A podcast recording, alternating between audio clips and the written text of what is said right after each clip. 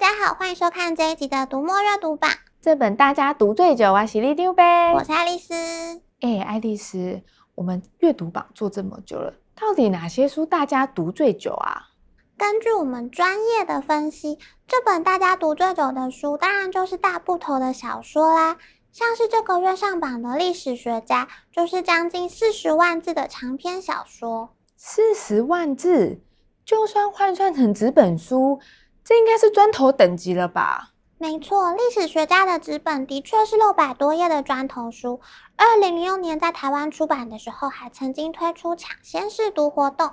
发送精美烫金的试读本，邀请大家分享试读心得。像这种这么厚的书，我还真要先试读看看，才能决定要不要继续读下去耶。不然我这么日理万机。好哦。其实，在出版界有一种说法是，像这种大部头看起来很威的书，必定都会热卖。哈，是这样吗？可是我怎么觉得这么厚的书，我可能翻一翻就会觉得心好累哦。毕竟你跟一般的读者不太一样嘛。不过，虽然历史学家的电子书完全没有大部头的外表，但内容仍然受到读者的喜爱，可见它本身就是很吸引人的故事。故事描述了主角们寻访吸血鬼的旅程，其中一条主线的主角保罗是一名外交官，为了解开恩师的失踪之谜，在一九五零年代曾经和妻子试图寻找吸血鬼的坟墓和他背后的秘密。另外一条故事线的主角则是保罗十六岁的女儿。在一九七二年，保罗突然出国考察之后，他也展开了一趟冒险。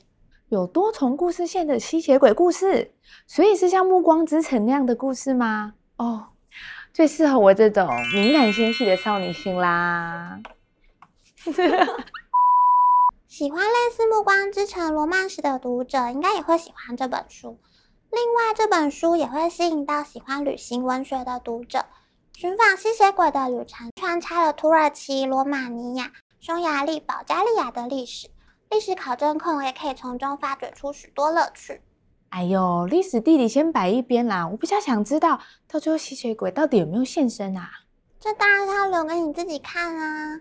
故事里的吸血鬼佐久乐也被称作德古拉，在历史上是真有其人。他因为勇于抵抗土耳其大军，被罗马尼亚视为民族英雄。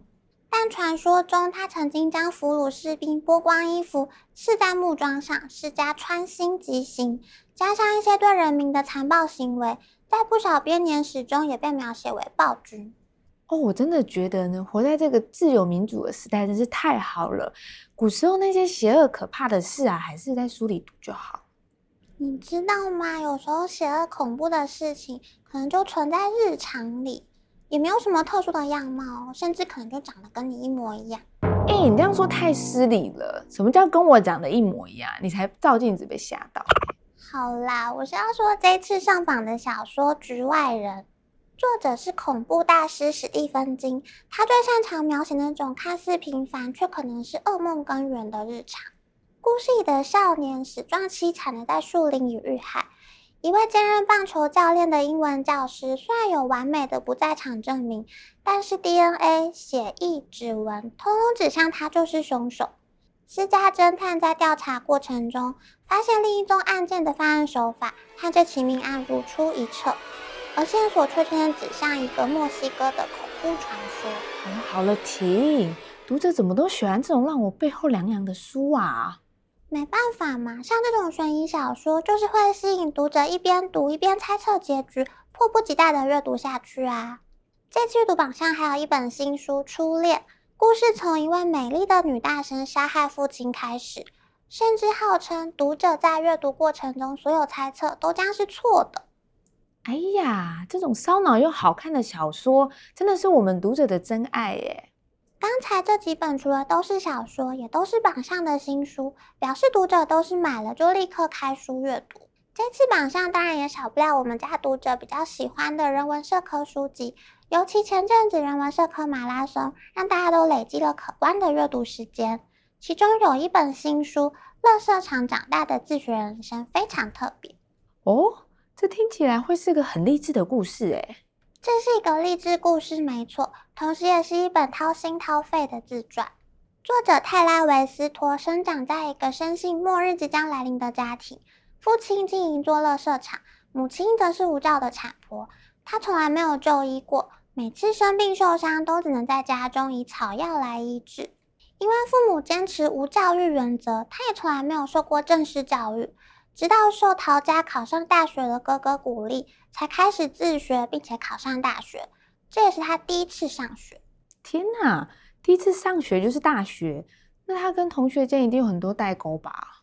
真的，作者曾经提到他在课堂上举手询问一个他从来没有看过的字，结果全场却陷入了一片可怕的沉默之中。他后来自己上网查了才知道，他问的字 “Holocaust” 就是犹太人大屠杀的意思。天哪，这这真的是我完全可以懂当下那种一片寂静感呢。但是这也是作者要脱离原生家庭，接受正规教育必经的过程。他曾经在访问里提到，学校不等于教育，教育应该是个人追求知识的过程，和在这个过程中产生的变化。而作者本身，他也是接受教育、改头换面、改写自己命运的最佳例证。没错，像里长伯哇一样啊，在节目里讲了这么多书，我也觉得我改头换面了呢。好哦。教育的确可以让人改头换面、向上提升，但是教育本身也有它的限制。毕竟在高等教育的环境中，我们很难忽视阶级复制也在血淋淋的上演。哎，我就说嘛，有钱人的小孩真的都比较会。人生真的是太难了，我还是追剧就好了啦。追剧也是可以顺便阅读啦。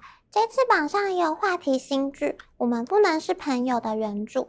你也可以看看在书中周维维和楚克环多年来拉扯纠缠的爱情戏码。好哇，这种勾勾滴的连续剧我最喜欢了呢。是说人生这么艰难，爱情又这么辛苦，读者应该还是很喜欢架空的科奇幻世界吧？没错，在次榜上也少不了山神布兰登·山德森的新作品《天房者》，再一次带读者在架空世界里展开冒险。对嘛，就要像哈利波特的霍格华兹一样啊！赶快带大家从现实的苦闷里抽离，赶快带我走。偷偷跟你说，哈利波特的作者 J.K. 罗琳除了建构出霍格华兹的魔法世界，其实也用另一个笔名罗伯盖布瑞斯创作了悬疑犯罪小说《杜鹃的呼唤》。迷人的私家侦探游走在光鲜亮丽的上流阶级和藏污纳垢的地下世界之间。这一次也登上阅读榜啦。那没有魔法的 J.K. 罗琳还是一样吸引人吗？我也要去看看。这次阅读榜上有吸血鬼、杀人案，还有掏心掏肺的励志故事，还有史蒂芬金、三神和 J.K. 罗琳的新作品，里长伯都帮大家整理在这里啦。大家赶快来追一下阅读进度吧！除了试读买书，也别忘了帮我们按赞、分享，还订阅我们的频道哦。那么，读墨阅读榜。这本大家读最久，我们下次见，拜拜。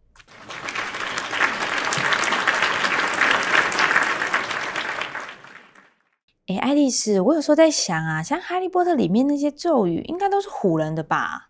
你这个麻瓜，当然无法理解霍格华兹的迷人之处啊！我可以教你几句：Expelliarmus, Wingardium Leviosa, Expecto Patronum, Avada Kedavra。唉，算了啦，收工收工。